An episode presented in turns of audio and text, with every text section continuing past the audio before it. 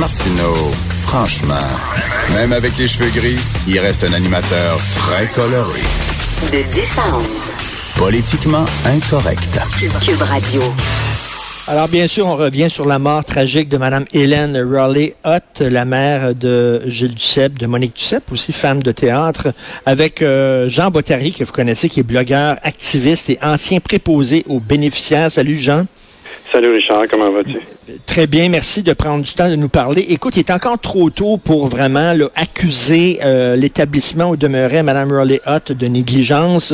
Eux autres, bon, ils ont dit qu'ils ont vu sur les caméras euh, de sécurité que, bon, contrairement à ce qu'on disait, elle n'était pas en jaquette, elle avait un manteau d'hiver. Puis eux autres, ils disent que si elle avait de la difficulté, si elle n'est pas rentrée dans l'établissement après avoir sorti, c'est pas par, à cause d'un problème de porte. On dit qu'elle a, elle a eu un malaise, elle s'est évanouie. Ben, bref, il va y avoir une enquête du coroner, on verra. Mais reste que Jean, quand bon, tu pars une, une alarme d'incendie, là, ça réveille tout le monde, et après ça, tu prends l'intercom et tu dis, OK, vous n'êtes pas obligé de sortir, restez en dedans, s'il vous plaît. Il me semble que dans une résidence pour personnes âgées, elle avait 93 ans. Jean, tu te dis, ben là, c'est parce qu'il y a bien des gens qui ont des problèmes d'audition. Il y a bien des gens qui sont sourds. C'est pas parce que tu as pris ton intercom que ta job est faite. Voyons. Et voilà, c'est ce que je me dis moi aussi. Euh, probablement, en tout cas, il y a beaucoup de spéculation. C'est pas vraiment ce qui s'est passé. On va le savoir avec l'enquête du coroner l'enquête policière aussi. Mais comme tu dis, Richard, euh, la moindre des choses, me semble, c'est de vérifier si ces personnes-là sont revenues à, l'intérieur. Il me semble que c'est juste le, gros bon sens, là. Ben oui. Et, euh, de plus que, euh, je vais juste te lire un extrait de la loi, parce qu'il y a une loi là-dessus, hein? Procédure, ah oui, oui la loi gouvernement du Québec, le ministère de la Santé, procédure à suivre en cas d'absence inexpliquée d'un résident. Ils doivent interroger le personnel quant à la raison possible de l'absence du résident et l'endroit où il peut possiblement se trouver. Inspecter l'ensemble des locaux de la résidence, les terrains et les alentours. Mais là, Jean, Jean, ta minute, le Jean, c'est ça, c'est au cas qu'on on note l'absence. Mais là, elle, on savait même pas qu'elle était absente parce qu'on n'a pas compté les gens. Voilà, on n'a pas, compté les gens et on a visionné les images d'après ce qu'on rapporte dans les médias huit heures plus tard. Là, on a vu que madame aurait, selon la résidence encore une fois, aurait perdu connaissance.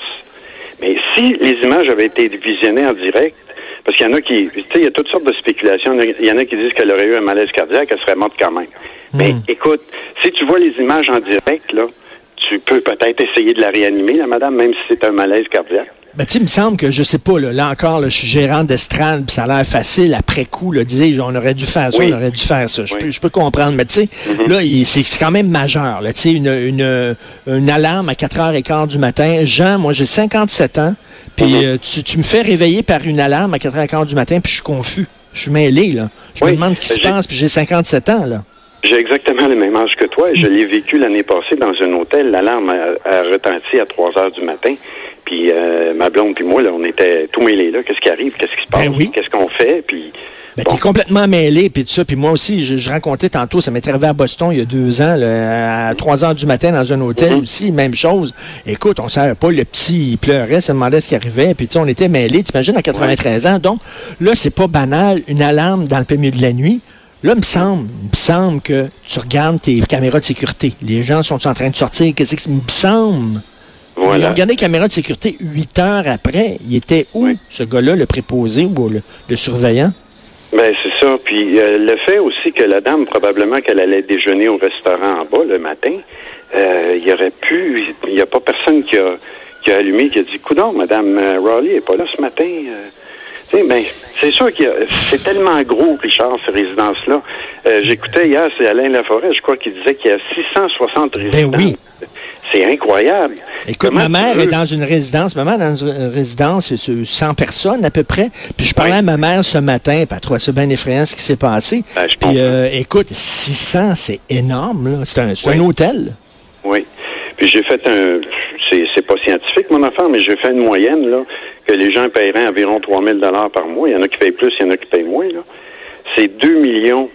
Il manque 20, 20 000 pour faire 2 millions par mois de revenus fait que viens pas me dire qu'il n'y a pas moyen de, faire quelque chose de, plus sécuritaire pour ces personnes-là. Mais complètement. Sais, là, il me semble, là, ici, là, je suis au Palais des Congrès, là, puis euh, il y a des portes de sortie d'urgence, là. Mm-hmm. j'imagine que, je sais pas, dans ces maisons-là, quand tu sors, là, quand tu appuies sur la barre, là, puis tu trouves une porte de sortie d'urgence, ça fait pip, pip, pip, puis il y a un son, là, comme quoi que quelqu'un vient d'ouvrir une porte de sortie d'urgence. Il n'y avait pas ça.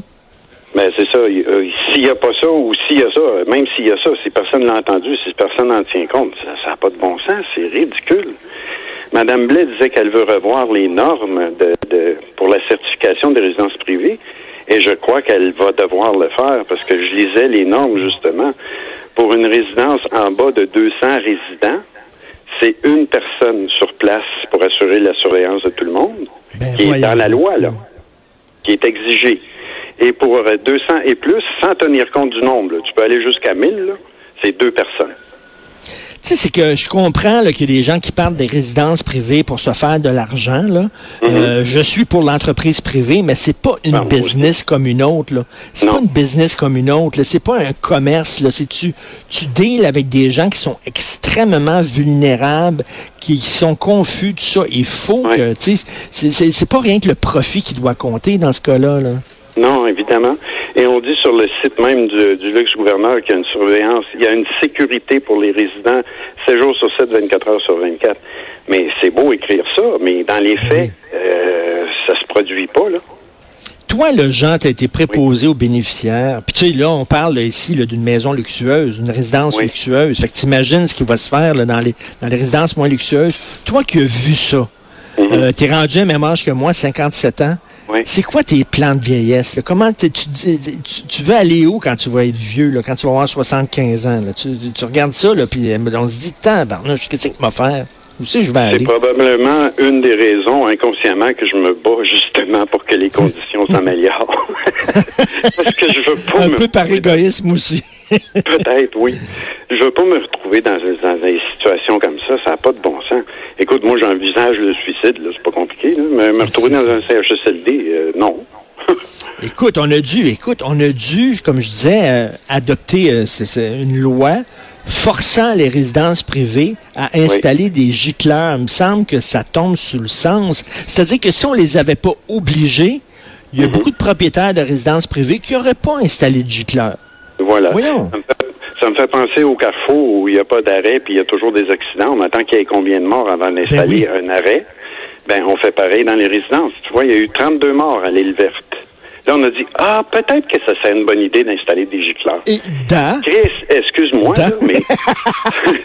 non, mais ça me met... Ça Ben, me met en comprends. rogne. Je m'excuse, là, mais c'est non, mais t'as incroyable. tout à fait. Tu sais, euh, il y, a- il y a un vieux proverbe qui dit là, on juge euh, de la qualité d'une société à la façon dont il prend soin de, de ses aînés. Voilà. Ça fait pitié, ça fait pitié, là. Tu sais, ces gens-là ont contribué à, la société dans laquelle on vit aujourd'hui. Il me semble que ce serait la moindre des choses d'assurer leur sécurité puis de les traiter dignement et respectueusement. C'est pas trop demandé.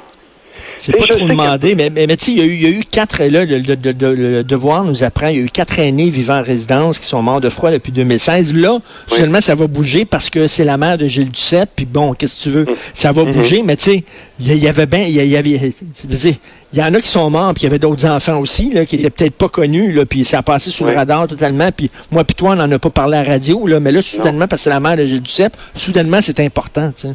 C'est sans compter, euh, entre 2010 et 2016, selon le coroner, il y a eu 121 décès par le froid au Québec. 31 de ces personnes-là avaient 75 ans et plus. Ah Je oui. sais pas qu'ils vivaient tous en résidence, là, mais c'est ça. C'est la réalité. Euh, On est Mais- au Québec en 2019, puis on meurt de froid. Hey! Écoute, on fait des commissions d'enquête des fois. Je me souviens, là, on a discuté, on a dépensé combien d'argent sur la couleur de la margarine? T'en Oui. souviens-tu? Oui, Il faut-tu qu'elle soit jaune ou qu'elle soit blanche? Puis là, c'était un débat national, m'a dire, là, la- les, les gens là, étaient interpellés par ça. La couleur de la margarine, je peux-tu te dire que c'est une urgence, c'est la façon dont on traite les aînés au Québec?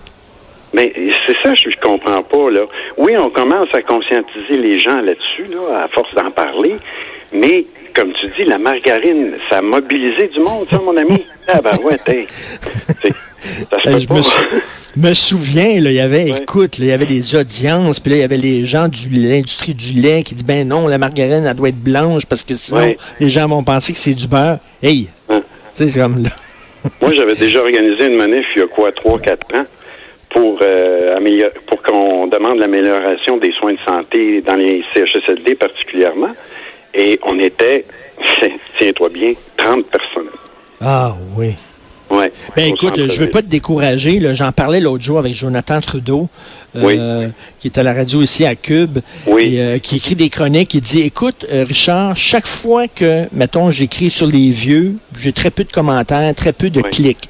Mais quand j'écris ces animaux, par exemple, la ah façon dont sont traités ben les animaux, mettons, là, on va-tu euthanasier le chien, le méchant chien là, qui s'en est prêt à des enfants? M'a dit, là, tu as des centaines de commentaires.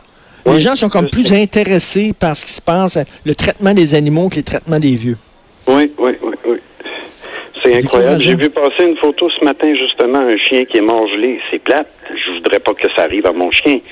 Mais c'est partagé combien de milliers de fois, cette affaire-là? Ben Mais, comme tu dis, quand on parle des personnes âgées, des vieux, en bon français, là, ben là, c'est pas, pas grave. La madame a des bleus. Ben oui, mais qu'est-ce que tu veux faire? ça fait partie de la vie, tu sais. Ben oui, c'est comme si... Ben, ils payent plus, ils payent plus de taxes, ils payent plus d'impôts, ils sont plus productifs, ils travaillent pas, fait ils sont vraiment pas intéressants, tu sais. Euh, tout ce qui reste, c'est qu'ils vont crever à un moment donné, puis c'est tout.